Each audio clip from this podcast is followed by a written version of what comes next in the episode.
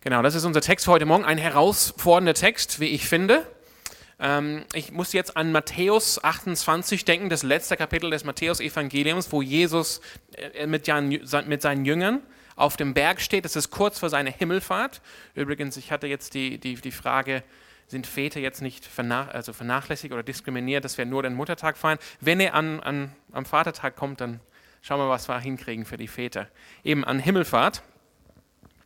An Himmelfahrt steht Jesus auf dem, oder, oder natürlich nicht an diesem Feiertag in Deutschland, sondern Jesus steht auf dem Berg mit seinen Jüngern und es ist kurz bevor er in den Himmel fährt. Und er sagt, er gibt dieses Gebot an seine Jünger, geht zu allen Nationen, geht in die Welt hinaus und machet die Menschen zu Jüngern. Das heißt, machet die Menschen zu weiteren Nachfolge Jesu, indem er sie tauft auf den Namen des Vaters, Sohnes und Heiligen Geistes und indem er sie, sie lehrt, alles, alles zu befolgen, was ich euch gelehrt habe. Das heißt, das ist der Auftrag für uns als Christen.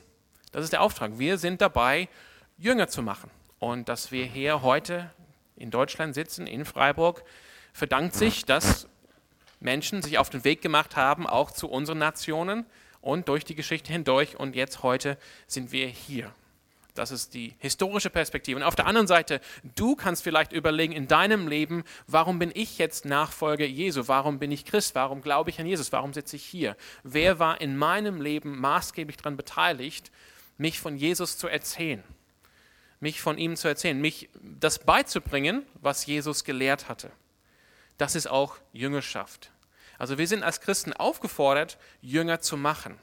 Und dann finde ich das sehr spannend. Das ist, das ist hier, was wir in Lukas 14 haben, was wir gerade äh, gelesen haben. Das ist Jesu Lehre zu genau diesem Thema. Wenn wir uns die Frage stellen, wie machen wir die Menschen zu Jüngern oder, oder, oder was heißt es, Jünger Jesu zu sein, dann bekommen wir hier von Jesus direkt eine Antwort. Und diese Antwort ist herausfordernd. Es ist herausfordernd. Das heißt, das, was Jesus sagt, ist natürlich an alle Menschen gerichtet, an Menschen, die ihn noch nicht kennen an Menschen, die noch nichts von ihm gehört haben. Und er spricht mit einer Selbstverständlichkeit, mit einer Autorität, mit einer Macht, ähm, die wirklich, finde ich, einzigartig ist. Aber es ist auch, diese Worte sind auch für uns, auch innerhalb äh, der Gemeinde. Genau. Ich möchte jetzt beginnen heute ähm, mit einem Zitat von ähm, Thomas von Kempen, der 1380 bis 1471 äh, gelebt hat. Und ich habe ich hab dieses Zitat schon einmal hier gebracht und äh, er schreibt hier in seinem Buch von der Nachfolge Christi folgendes Wort. Er schreibt hier, Jesus hat jetzt viele, welche sein himmlisches Reich lieben, aber wenige, welche sein Kreuz tragen. Er hat viele, welche Trost verlangen, aber wenige, welche Trübsal leiden wollen. Er findet viele, die sich ihm bei Tische zugesellen, aber wenige, die mit ihm fasten. Alle verlangen, sich mit ihm zu erfreuen, nur wenige wollen für ihn was leiden. Viele folgen Jesus bis zur Brechung des Brotes, aber wenige trinken mit ihm den Kelch des Leidens. Viele verehren seine Wunde, wenige folgen ihm bis zur Schmach des Kreuzes nach.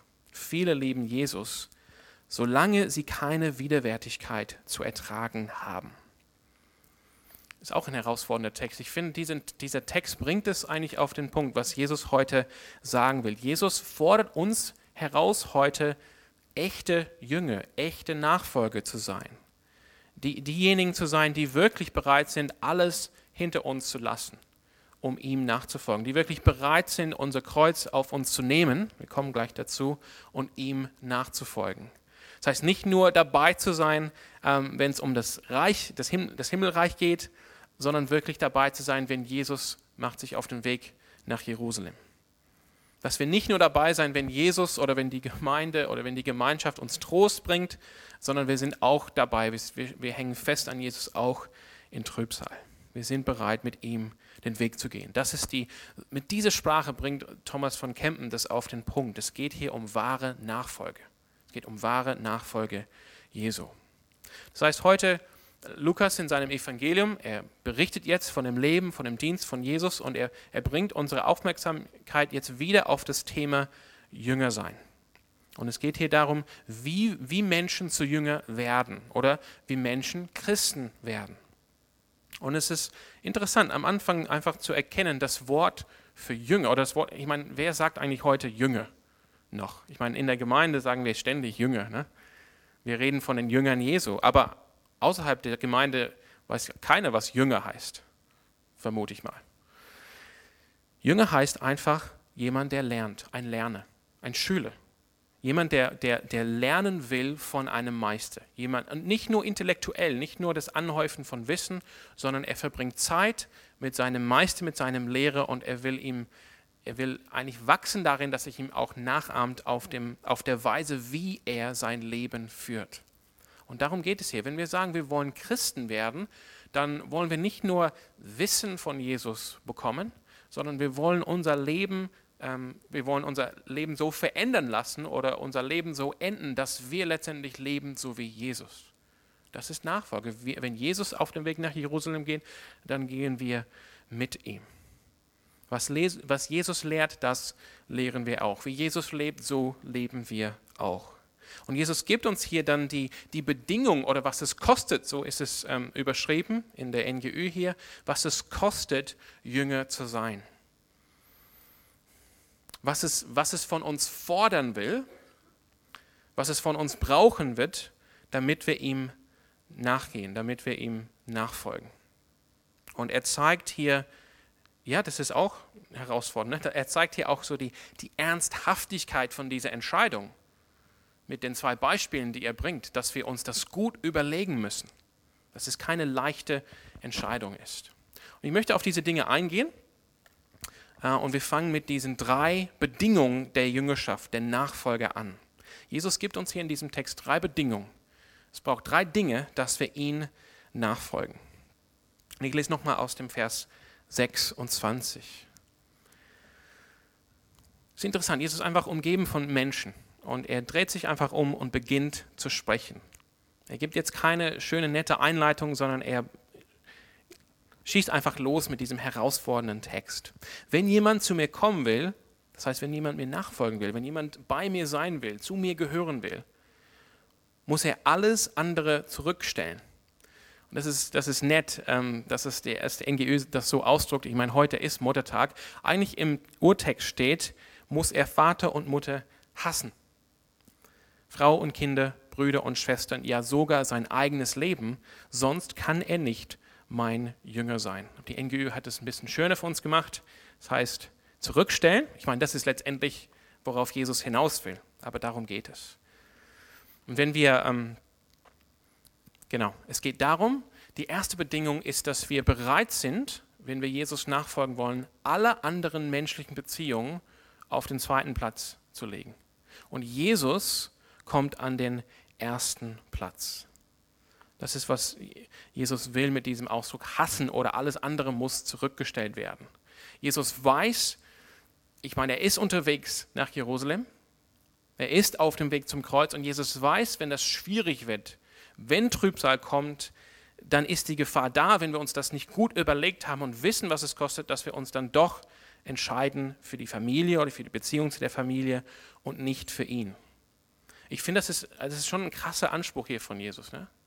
Ihr müsst eigentlich, das ist so heißt es, heißt es wortwörtlich in dem Urtext, ihr müsst eure Liebe für mich oder eure, genau, eure Liebe für mich muss so stark sein, dass im Vergleich dazu die Beziehung zu euren Eltern, zu euren ähm, Frauen, Kindern und so weiter, dass das so aussieht wie Hass. Es ist natürlich nicht so, dass Jesus uns, uns hier herausfordert, unsere, unseren Vater und Mutter zu hassen. Auf keinen Fall. Wir werden aufgefordert, Vater und Mutter zu ehren und zu lieben. Wir werden sogar von Jesus aufgefordert, unsere Feinde zu lieben, sie zu segnen und für sie zu beten. Das ist so wie, das ist das Jesusmäßige Leben. Der Jesusmäßige Umgang mit Menschen ist geprägt von Liebe. Aber Jesus macht es hier ganz klar. Er behauptet für sich, wenn wir ihm nachfolgen wollen, wenn wir Christen genannt werden wollen, er hat den ersten Platz. Es geht um ihn. Wir müssen ihn lieben. So heißt es auch in Matthäus 10, in Vers 37, das ist die Parallelstelle. Jeder, der Vater oder Mutter mehr liebt als ich, ist mir nicht würdig. So heißt es dort. Also es geht darum, dass wir Jesus mehr lieben als alles andere. Ich finde das auch so eine steile Herausforderung. Wer ist dieser Jesus, dass er das von uns fordern kann, dass er das von uns verlangen kann? Wir werden uns das gleich anschauen. Aber das ist, das ist letztendlich ein Schlüssel auch zu diesem Text, weil es, es ist ein herausfordernder Text. Jesus sagt an anderer Stelle, wenn ihr mich liebt, werdet ihr auch das tun, was ich euch gebiete. Wenn ihr mich liebt, werdet ihr auch das tun, was ich euch gebiete. Auch hier diese Aufforderung zur Nachfolge. Der Schlüssel dazu, dass wir diese Dinge tun, liegt nicht in, eine, liegt nicht in unserer Kraft oder, oder dass wir uns da, da zwingen dazu oder, oder dass wir uns da reinpressen, sondern dass wir Jesus lieben. Dass wir, dass wir wirklich dazu finden können, dass wir Jesus lieben können. Und deshalb sage ich, das gelebte Christsein, egal welche Situation du gerade in deinem Leben hast, die vielleicht herausfordernd sind oder wo du Zweifeln hast, die, das gelebte Christsein ist vor allem ein, ein, ein Kampf um, um dein Herz, um deine Liebe. Es ist ein Kampf um dein Herz, dass du, dass wir darin wachsen, Jesus mehr zu lieben. Und Jesus fragt hier, dass wir ihm die erste Stelle geben in unseren Herzen. Das ist die erste Bedingung von Nachfolge Jesu. Und dann führt Jesus fort. In Vers 27 sagt er dann, wer nicht sein Kreuz trägt und mir auf meinem Weg folgt, der kann nicht mein Jünger sein.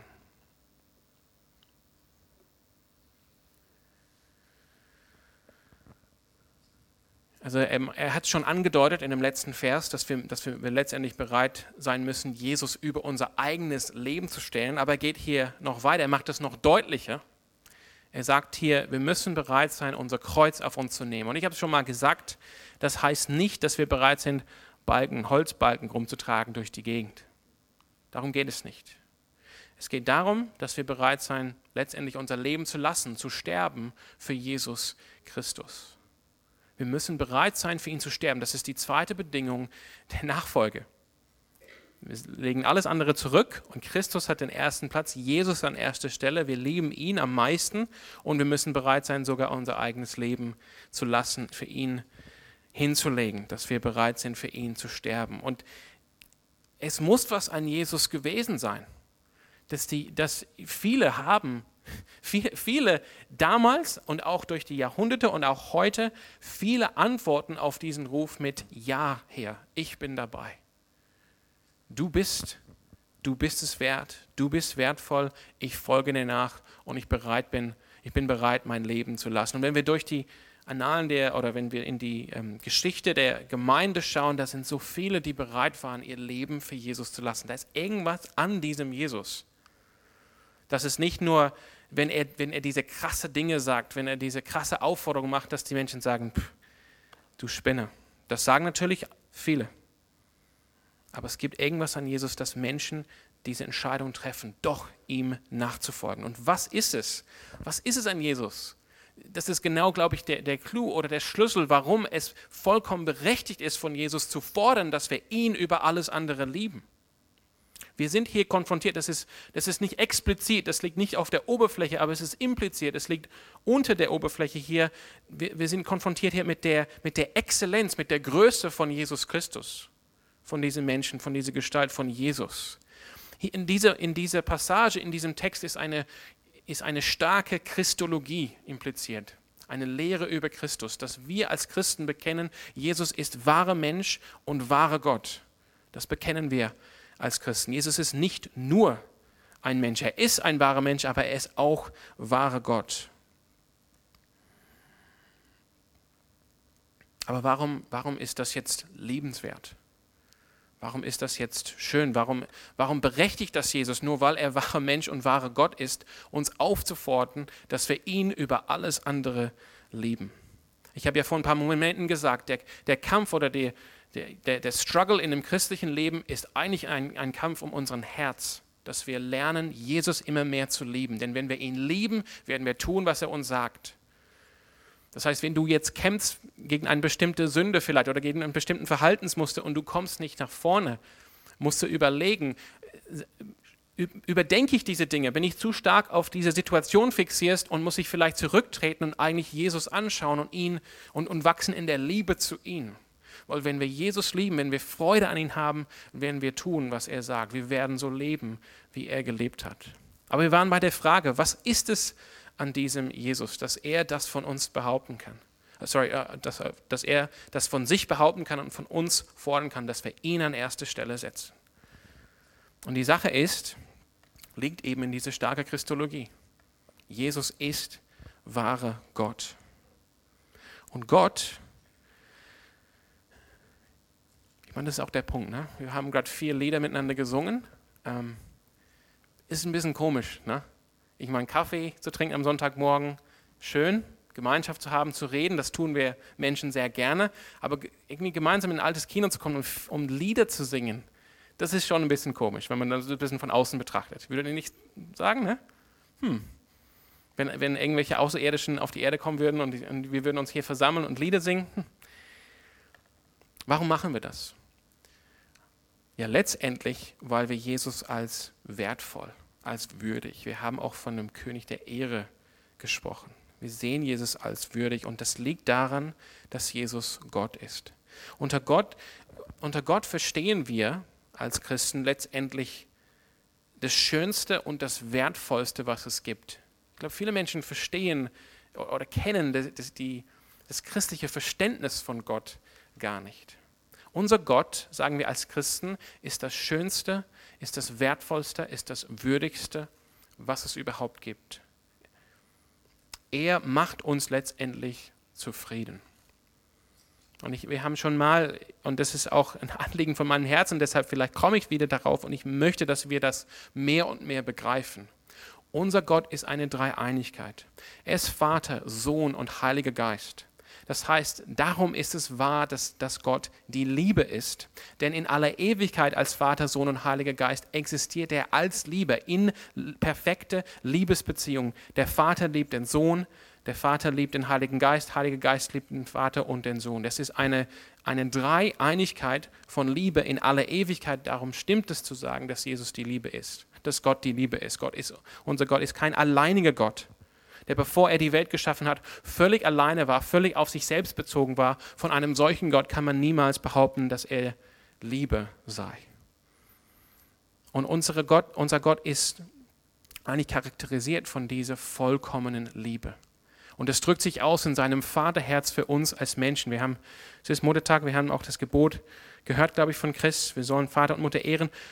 Aber letztendlich die, die, die Vaterschaft oder die Mutterschaft hier, die wir auf Erden erleben, ist ein, ist ein Schatten von der Vaterschaft, die Gott für uns hat, weil er der liebende Vater ist. Und darum sagen wir, ähm, wie, wie, wie kann Gott uns am meisten lieben? Wie kann uns Gott seine Liebe am meisten zeigen? Und es ist interessant, im, im ersten Johannesbrief äh, gibt uns Johannes die Antwort darauf, Gott, Gott hat uns gezeigt, Gott hat uns die, die Kraft seiner Liebe gezeigt, indem er sich selbst geschenkt hat in Jesus Christus. Das ist der, das ist der Maßstab für die Liebe Gottes. Das heißt, das Beste, was Gott uns geben kann, die, die Art und Weise, wie er uns am, am, am nächsten seine Liebe zeigen kann, ist uns nicht die Dinge zu geben, wonach unsere Herzen vielleicht sich sehnen. Nach einem bequemen Leben oder nach einem Jahresurlaub oder nach einem schönen Haus. Oh, schön, Gott, dass du mich damit gesegnet hast. Nee, weil letztendlich Gott hat was viel Schönes, Schöneres und viel Besseres uns zu geben, nämlich sich selbst. Das ist, die, das ist das, worauf Johannes will. In Jesus schenkt uns Gott sich selbst. Wir bekommen das größte Geschenk, was wir jemals bekommen können. Und das ist vielleicht schwer für uns zu fassen am Anfang, aber letztendlich, wenn wir sagen, Gott ist das ultimative Gute, in ihm ist keine Böse, kein Böses, in ihm ist keine Sünde, in ihm ist nur Heiligkeit und nur Schönheit und nur Güte und nur Liebe, dann letztendlich ist er selbst das, was am wertvollsten, am schönsten ist und was uns wahrhaftig zufrieden macht. Und er, dieser Gott ist Mensch geworden in Jesus Christus, wohnte unter uns. Und deshalb kann Jesus zu Recht sagen, nicht, weil er selbstsüchtig ist und auf dem Ego-Trip ist und sagt, hey, müsst, ich bin irgendwie so ein Sektenführer und ihr müsst mich alle toll finden und genau das tun, was ich, was ich sage. Jesus kann das sagen aus Liebe, weil indem Jesus sagt, ich muss an erster Stelle sein, schenkt er eigentlich uns, wonach wir uns wirklich sehnen. Er schenkt uns das Beste, was wir überhaupt bekommen können als Menschen. Gott ist nicht selbstsüchtig, indem er uns auffordert, ihn anzubeten, weil er weiß, ihn anzubeten ist letztendlich das, wonach wir uns wirklich sehnen das für uns wirklich zufrieden macht. Darum der Kampf im christlichen Leben und der Kampf in der Nachfolge ist es, es geht um unser Herz, dass wir Jesus lieben. Und das ist auch der Schlüssel. Wer mich liebt, der, der lebt. Der lebt es. Es geht nicht um ein Pressen und ein Zerquetschen und ein Müssen, und ein, sondern wer mich liebt, der lebt, wie ich lebe, sagt Jesus. Wer mich liebt, der tut, was ich gebete. Das heißt, wir werden hier, es liegt unter der Oberfläche in dieser krassen Aussage von Jesus. Aber wir werden hier konfrontiert mit der Größe von Jesus Christus, mit seiner Behauptung, wahre Menschen, wahre Gott zu sein, der Sohn Gottes. Gott in menschlicher Gestalt. Das ist der Jesus, an dem wir glauben, dem wir begegnen. Und dann als letzte Bedingung in Vers 33 sagt Jesus, darum kann auch keiner von euch mein Jünger sein, wenn er sich nicht von allem trennt, was er hat. Wir haben uns das ähm, häufig gesehen in Lukas Kapitel 12. Wir haben einige Wochen darin verbracht und ich werde das jetzt nicht, ähm, nicht jetzt in großem Detail wieder, ähm, wieder er erklären hier oder wieder, wieder bringen. Jesus sagt auch hier, das ist ein, das ist einfach ein Mindset, was uns prägen soll, dass wir bereit sind, auf das zu verzichten, was wir im Leben bekommen haben, was wir haben, seinetwillen. Und wir haben das in Lukas 12 gesehen, wir müssen da keine Angst haben. Darum geht es. Wir, es, geht, es geht darum, dass wir lernen, nicht auf unsere eigenen Ressourcen zu bauen und zu vertrauen und zu denken, okay, ich muss jetzt festhalten an meinem Haus oder an meinem Auto oder was weiß ich, an meinem Job oder meinem Studium, und, weil ich, will, ich muss mein Leben darauf aufbauen, dann kann ich nicht loslassen sondern Jesus sagt, habt keine Angst da loszulassen. Warum? Und jetzt sehen wir auch wieder die Größe von Gott, weil euer Vater im Himmel euch liebt und er hat Wohlgefallen daran, euch das Königreich zu geben. Das war die Aussage Lukas 12, 34. Ihr müsst euch keine Sorgen machen, denn derjenige im Himmel wird euch mit allem versorgen, was ihr braucht. Und Jesus fordert das, fordert das jetzt von uns auf hier dass wir bereit sind, auf alles zu verzichten, seinetwillen. Und ich möchte einfach nur anmerken, bevor wir in den, in den nächsten Punkt ähm, gehen, diese, diese Bedingungen der Nachfolge, sage ich euch, die stehen ähm, im,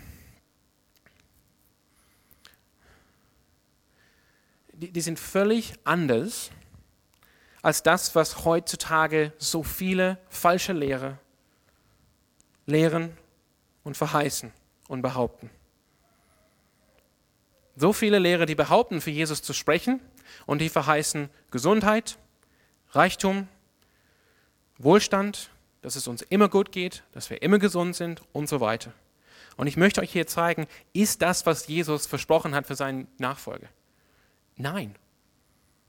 Jesus hat gesagt, wer mein Nachfolger sein will, der nimmt sein Kreuz auf sich und folgt mir nach. Der kommt mit mir Richtung Tod. Der ist bereit, sein Leben für mich zu lassen. Ich selbst bin die Erfüllung für meinen Nachfolger. Nicht das weltliche Reichtum oder die irdische Gesundheit. Es ist ganz wichtig, dass wir das erkennen. Für Jesus, die Jüngerschaft kostet, also wenn wir Jesus nachfolgen wollen, Jüngerschaft kostet uns alles. Aber es lohnt sich. Das ist der Punkt. Es lohnt sich, weil wir Jesus haben.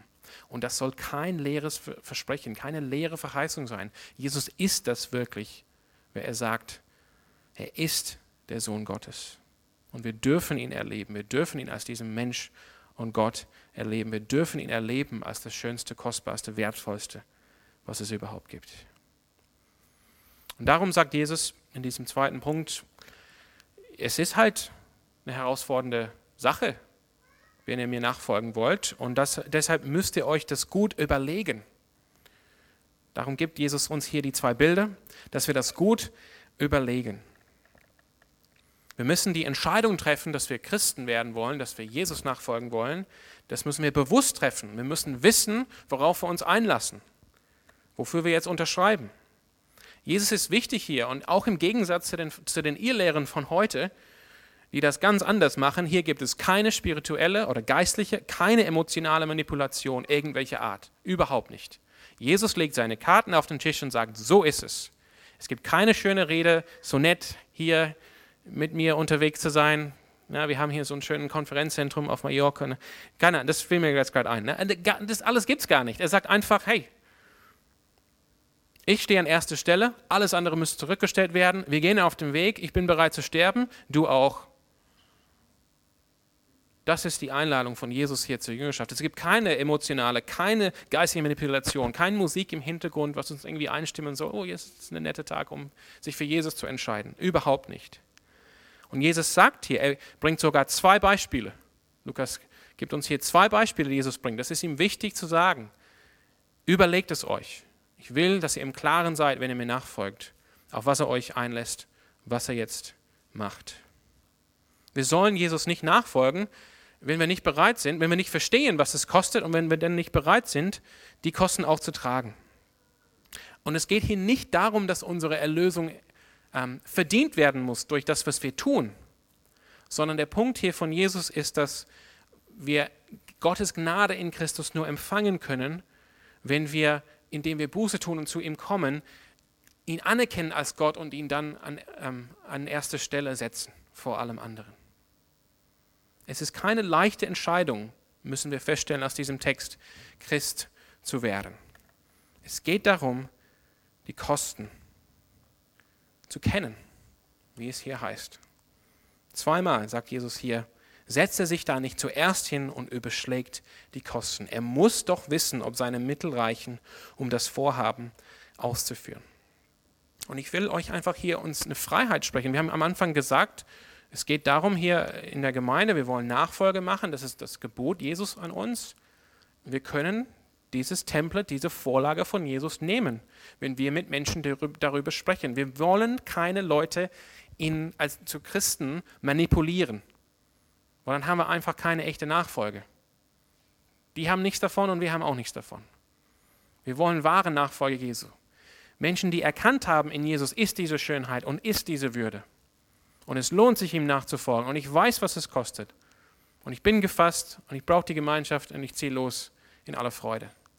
Und dann kann man Jesus und seinem Heiligen Geist vertrauen. Wenn wir einfach hier wahrhaftig und ehrlich über die Nachfolge sprechen, dann, wie Jesus am Ende, am Ende sagt, wer Ohren hat und hören kann, der höre.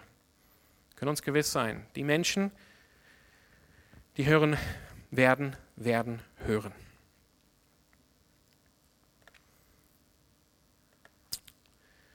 Und die Frage ist jetzt, wenn ich jetzt zurückkomme zu dem Zitat von äh, Thomas von Kempen. Ich äh, gebe es euch nochmal. Jesus hat jetzt viele, welche sein himmlisches Reich lieben, aber wenige, welche sein Kreuz tragen. Er hat viele, welche Trost verlangen, aber wenige, welche Trübsal leiden wollen. Er findet viele, die sich ihm bei Tische zugesellen, aber wenige, die, ihm, die mit ihm fasten. Alle verlangen, sich mit ihm zu erfreuen, nur wenige wollen für ihn was leiden. Viele folgen Jesus bis zu Brechen des Brotes, aber wenige trinken mit ihm den Kelch des Leidens. Viele verehren seine Wunde, wenige folgen ihm bis zur Schmacht des Kreuzes nach. Viele lieben Jesus, solange sie keine Widerwärtigkeit zu ertragen haben. Und ich finde, wenn wir zu diesem Punkt kommen, wir haben die Bedingungen für die Nachfolge gehört und wir, wir sind auch sogar von Jesus aufgefordert, nicht, ähm, nicht leichtgläubig nicht, nicht, nicht manipuliert hier einzusteigen und loszuziehen, sondern wirklich die Kosten zu überschlagen. Ich weiß nicht, wie es dir geht, aber es kann, für, es kann uns doch überfordern, finde ich. Wir können uns in diesem Zitat von Thomas von Kempen wiederfinden, dass wir sagen, wir wollen eigentlich Nachfolger sein, aber hey, du, das stimmt. Eigentlich liebe ich das zu feiern, aber ich bin nicht so drauf, äh, auf dem Weg des Kreuzes zu gehen. Und deshalb ist es mir wichtig in diesen letzten Minuten, dass wir, dass wir erkennen, der, das, was Jesus will, mit, diesen, mit dieser Lehre, mit diesen auffordernden Worten, ist nicht, dass wir hier verzweifeln und denken, das kann ich niemals im Leben schaffen. Und dass wir deshalb traurig weggehen von Jesus und sagen, nee, dann muss ich äh, den Sinn des Lebens woanders suchen. Und er möchte auch nicht, dass manche von uns stolz werden und denken, ah ja, okay, das sind die Bedingungen, die habe ich drauf. Mache ich. Beide Reaktionen sind nicht richtig, sondern die Antwort, und das ist der Punkt, wenn wir mit Jesus gehen, auch durch das weitere Lukas-Evangelium, dann, dann sehen wir diese, diese Antwort, dass wir diesen Text, diese Rede von Jesus nicht in einem Vakuum lesen, sondern in, in der Gesamtheit des Evangeliums. Die, die Antwort ist das Evangelium von Jesus Christus. Jesus selbst gibt uns die Kraft und die Gnade, dass wir ihm als, als Jünger nachfolgen können. Jesus selbst gibt uns die Kraft und die Gnade, dass wir ihm als Nachfolge, äh, dass wir ihm als Jünger nachfolgen können. Und wenn wir das nicht erkennen, wenn wir dieses Evangelium nicht, nicht erkennen hier, dann werden wir, glaube ich, irgendwann verzweifeln und denken, das schaffe ich niemals im Leben. Ja, ich schaffe das niemals im Leben, du auch nicht, ihr auch nicht. Wir schaffen das nicht alleine. Aber der gleiche Jesus, der uns hier auffordert, das zu tun, der ist der gleiche, der sagt, und siehe, ich bin bei euch jeden Tag bis ans Ende der Welt.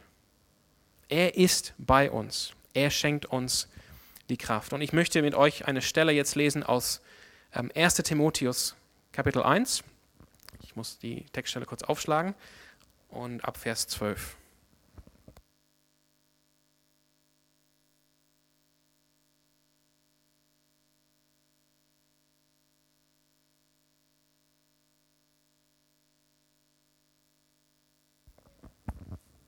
Ich finde das so ein, ein, mutiges Beispiel jetzt. Man fragt sich, okay, das waren so die, die Bedingungen der Nachfolge, die Jesus hier ausspricht. Wie sieht das dann im echten Leben aus? Paulus hier, 1 Timotheus 1, die Verse 12 bis 17. Ich danke dem, der mir für meinen Auftrag Kraft gegeben hat. Jesus Christus, unserem Herrn. Denn er hat mich als vertrauenswürdig angesehen und in seinem Dienst genommen. Ah ja, okay, der war vertrauenswürdig. Ausgerechnet mich, der ich ihn früher verhöhnt und seine Gemeinde mit äußerster Härte verfolgt hatte. Aber er hat sich über mich erbarmt, weil ich in meinem Unglauben nicht wusste, was ich tat. Geradezu überwältigend war die Gnade, die unser Herr mir erwiesen hat, und sie hat in mir einen Glauben und eine Liebe entstehen lassen, wie sie nur durch Jesus Christus möglich sind. Ja, Jesus Christus ist in die Welt gekommen, um Sünde zu retten. Auf dieses Wort ist Verlass. Es ist eine Botschaft, die vollstes Vertrauen verdient. Und darum lese ich nochmal vor. Jesus Christus ist in die Welt gekommen, um Sünde zu retten. Und einen größeren Sünder als mich gibt es nicht. Doch gerade deshalb, warum hat, warum hat Jesus Paulus ausgesucht? Um uns jetzt Trost und Ermutigung zu schenken bei dem Ruf zur Nachfolge. Doch gerade deshalb hat sich Jesus Christus über mich erbarmt, an mir. Als dem Größten aller Sünde wollte er zeigen, wie unbegreiflich groß seine Geduld ist. Ich sollte ein ermutigendes Beispiel für alle sein, die sich ihm künftig im Glauben zuwenden, um das ewige Leben zu erhalten. Dem König, der in aller Ewigkeit regiert, dem unvergänglichen, unsichtbaren, alleinigen Gott gebühren Ehre und Ruhm für immer und ewig. Amen. Paulus erfährt hier die Gnade Gottes durch Jesus Christus und wir sehen ganz klar zum Schluss, das führt ihn unweigerlich, das ist ganz natürlich für ihn jetzt, in die Anbetung zu führen. Er will Gott anbeten, weil er kennt, in Jesus, in Gott habe ich das Schönste, das Wertvollste, das Beste, was es gibt. Ich möchte jetzt den, die Lobpreise fragen, auf die Bühne zu kommen und ich möchte enden mit einem Zitat von Dietrich Bonhoeffer. Er schreibt in seinem Werk Nachfolge folgende Worte über teure Gnade. Und diesen Worten möchte ich euch zusprechen heute Morgen, wenn es um die Nachfolge geht. Er sagt hier, teure Gnade ist der verborgene Schatz im Acker, um dessen Willen der Mensch hingeht und mit Freuden alles verkauft, was er hatte die köstliche Perle, für deren Preis der Kaufmann alle seine Güte hingibt, die Königsherrschaft Christi, um deren Willen sich der Mensch das Auge ausreißt, das ihn ärgert, der Ruf Christi, auf den hin der Jünger seine Netze verlässt und nachfolgt. Teuer ist sie, weil sie in die Nachfolge ruft. Gnade ist sie, weil sie in die Nachfolge Jesu Christi ruft. Teuer ist sie, weil sie dem Menschen das Leben kostet. Gnade ist sie, weil sie ihm so das Leben erst schenkt. Teuer ist sie, weil sie die Sünde verdammt. Gnade, weil sie den Sünde rechtfertigt. Teuer ist die Gnade vor allem darum, weil sie Gott teuer gewesen ist, weil sie Gott das Leben seines Sohnes gekostet hat. Ihr seid teuer erkauft. Und weil uns nicht billig sein kann, was Gott teuer ist. Gnade ist sie vor allem darum, weil Gott sein Sohn nicht zu teuer war für unser Leben, sondern ihn für uns hingab. Teure Gnade ist Menschwerdung Gottes in Jesus Christus. Amen.